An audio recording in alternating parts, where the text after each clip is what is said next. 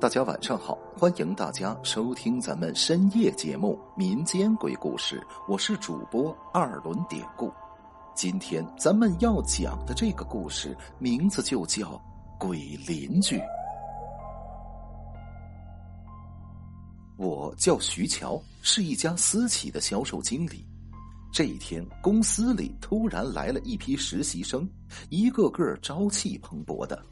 有一次，无意间听到他们几个实习生午休的时候说自己上学时遇到的灵异事件，我突然想起我大学毕业的那年发生的事情。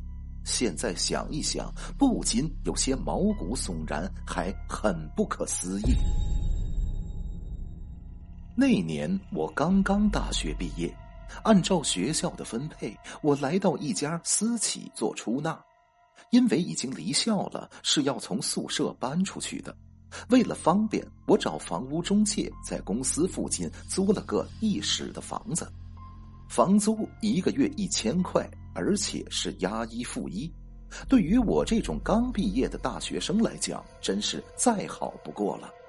而且我找的那个中介也很好，因为中介费正常是该收一半的房租。但那个中介看我也不容易，所以只收了我三百块钱。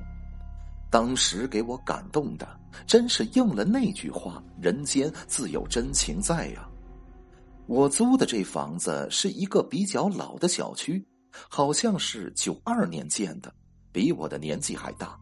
但房子里边设施都挺好的，冰箱、洗衣机、衣柜什么都有。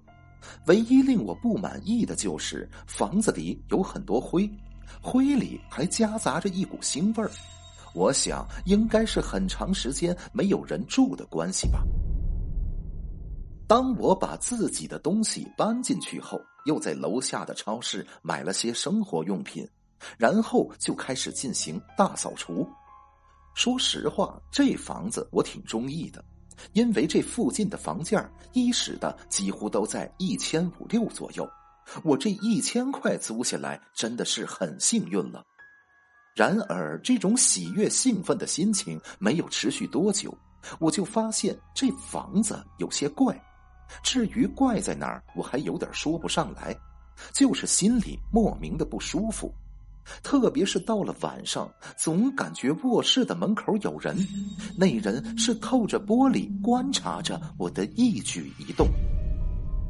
可最让我头疼心惊的就是这楼特别不隔音，左右的邻居两口子成天打仗，楼上的租户也总是晚上九十点钟发出声响，叮叮咣咣的。最过分的是，他还拍皮球。有一次，在我熟睡的过程中，我被那个拍球的声音吵醒了。看了看时间，十一点四十五分。打我住进这儿半个月以来，我一直都在忍着，但那天晚上我真的是忍无可忍了，披了件衣服，气冲冲的我就上楼去敲门，并且一边敲一边说。平时叮叮咣咣的就算了，大晚上还拍皮球，你们不睡觉不代表别人也不睡。我越说越气，敲门的力道也又重了些。我就纳闷了，这家人怎么精力这么旺盛，大晚上不睡觉，这通折腾。但之后门打开的一瞬间，我先是愣了两秒，因为站在我面前的竟然是个六十来岁的老太太。他穿着睡衣，满头灰白的头发，那张满是褶子的脸和五官都皱在了一起。没等我开口，他便严肃的警告我说：“我有心脏病。”说完，门砰的一下就关上了。我吓了一大跳。现在这老太太是不是太豪横了？自己家半夜扰民，连话都不让人家说了。可就在我想要进行二次敲门的时候，隔壁六零三的门却打开了，从里边走出来一个男人，大约二十八九岁左右。他打量了我一会儿，毫不客气的开口说：“老楼都不隔音，如果都像你这样，听到点动静就去敲门，这楼里还有个消停吗？我微微皱了皱眉，本来想要说些什么，最后不知道怎么回事我竟然觉得自己有些理亏。随后，我只是瞪了那男的一眼，便下楼了。而这个男人，他居然一声不吭的出门，跟在了我的身后。他那一身浓烈的烧香的味儿，熏得我脑仁生疼。喂，五零二的房子可是不好住啊，赶紧搬走吧。男人的声音突然又在我身后响起。当我转身去看的时候，他已经跟我擦身而过，下楼去了。回到屋里，合上门，我的心情久久不能平复。那男人刚才的话是什么意思？难道说我这房子有什么问题吗？想到这儿，我摇摇头，便上床睡觉了。而楼上的声音也消停了。我心想，上去敲门，看来还是很有用的。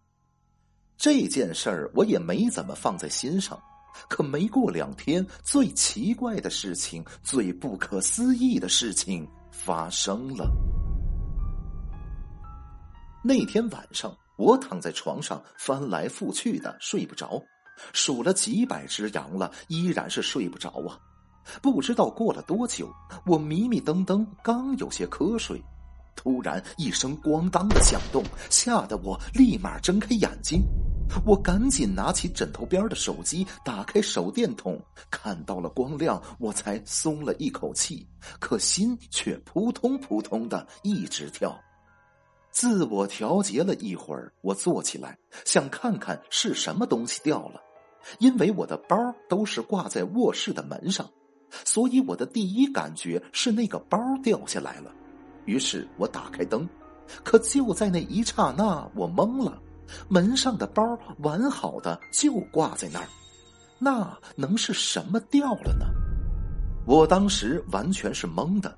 因为我感觉我听到的就是包落地的声音，可是包并没有掉下来。我拿着手机心想，不是包的话，那应该是阳台挂的衣服掉了，或者是什么其他的东西倒了。我打开屋里所有的灯，蹑手蹑脚的走向阳台。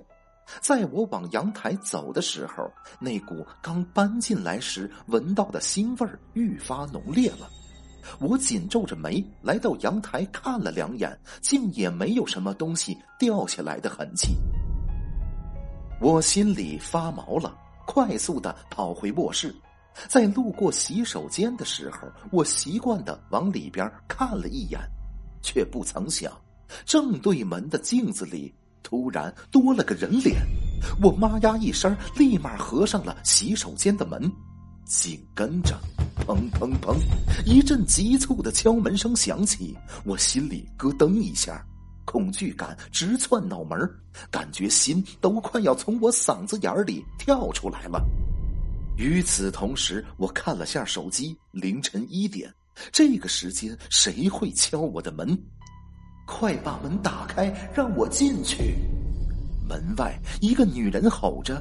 语气有些冲，她似乎在生气。你把门打开吧，让我进去。女人的语气忽然又变成了乞求，敲门的声音也似乎柔和了一些。虽然我挺害怕的，但人都是有点好奇心的。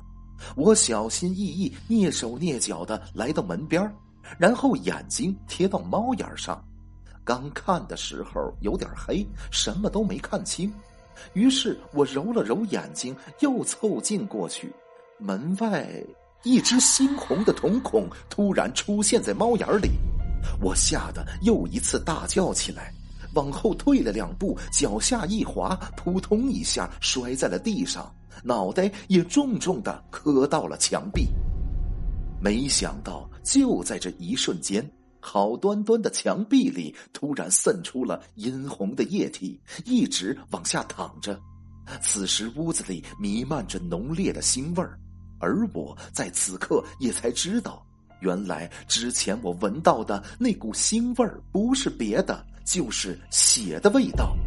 与此同时，门外又响起了一个十分诡异的声音：“我看见你了。”我拿着手机，连滚带爬的回到卧室，并且关上门，钻进被子里，一直打着哆嗦。现在门外的敲门声间断且很有节奏的响着，我紧紧的闭着眼，记得小时候听老人说，如果碰上脏东西，闭上眼睛不看就没事了。要实在害怕的话，就一直说“百无禁忌，邪灵回避”这句话。我不知道我是怎么熬到天亮的。后来我实在太困了，就睡着了。大约六七点钟左右，天儿已经大亮，我赶紧起来洗了把脸，换上衣服就准备出去。可在我出门的时候，正好碰上楼上六零三的那个男人。他穿着一身黑色的衣服，身上还是那股刺鼻的香味儿。不知道为什么，我总觉得像是在哪儿闻过一样，但是又想不起来。男人挑眉毛打量我一眼，似笑非笑的说：“我就说五零二不好住吧。”说完，他便要上楼，走了两步又停下来，转身看向我。你挺过了昨天晚上，今天赶紧搬吧。你说什么？你等一下！我赶紧叫住他。还没等我说话，那男人似乎知道我想什么一样，于是他再一次开口说道：“五零二死过人，横死的是凶宅。不想死的话，赶紧去找别的住处吧。”说罢，男人不再搭理我，上楼去了。而我经过昨晚的事情，也不知道是自己做的梦还是真实遇到的。不管这房子怎么样，但我绝对不能再住了。主要是我不敢住了。就在我关门的时候，楼上六零二的老太太也下了楼，看我的眼神就像是在看神经病一样，甚至她还瞪了我一眼。当天晚上下班，我没敢回去。找了个宾馆凑合了一宿，第二天请了假，立马找了搬家公司。房东虽然也没说什么，就是押金没有退给我，因为当时签的合同是一年的，如果租户中途违约，房租押金是不予退还。把钥匙交给房东，本来想问问这屋子之前是发生了什么，但是我没问出口，因为估计他也不能告诉我实情。于是临走的时候，我走上六楼，想了想，最终鼓起勇气就敲了六零三的房门。砰砰砰的敲了很久，没人开门，是没有人在家吗？我喃喃自语着，抬起手，正要再敲的时候，六零二的门打开了，那个老太太探着脑袋打量了我两秒，然后扯着嗓子骂了我一句：“你有病吧！”听了这话，我顿时急了。我住在楼下的大半个月以来，每天忍受他家制造的噪音，他现在还跟我横，于是我也不甘示弱的回吼道：“到底谁有病啊？我敲六零三的门，碍着你什么事儿了？”这个老太太估计也不是善茬，下一秒干脆她捂着自己的胸口说。我当然有病，你要是给我气着了，别怪我讹死你！一天天神经兮兮的，六零三两年了都没有人住，你敲个屁呀！你你说什么？我愣着眼睛，有点不敢相信老太太刚刚说的话。看什么？我说这房子空了两年都没人住了。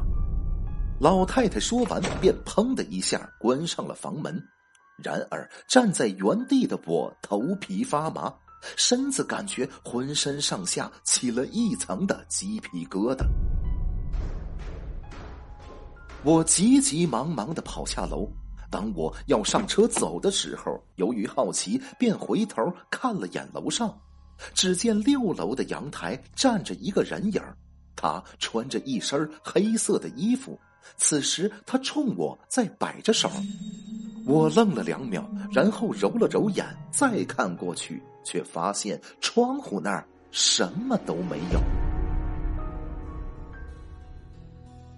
好了，今天的小故事咱们就讲到这儿了。还是希望大家能通过订阅、点赞、转发、评论本专辑来支持一下咱们节目，分享故事、进群聊天，您都可以加 PPT 五九二八八。节目最后，典故再次感谢您收听咱们民间鬼故事。那朋友们，咱们就下集再见。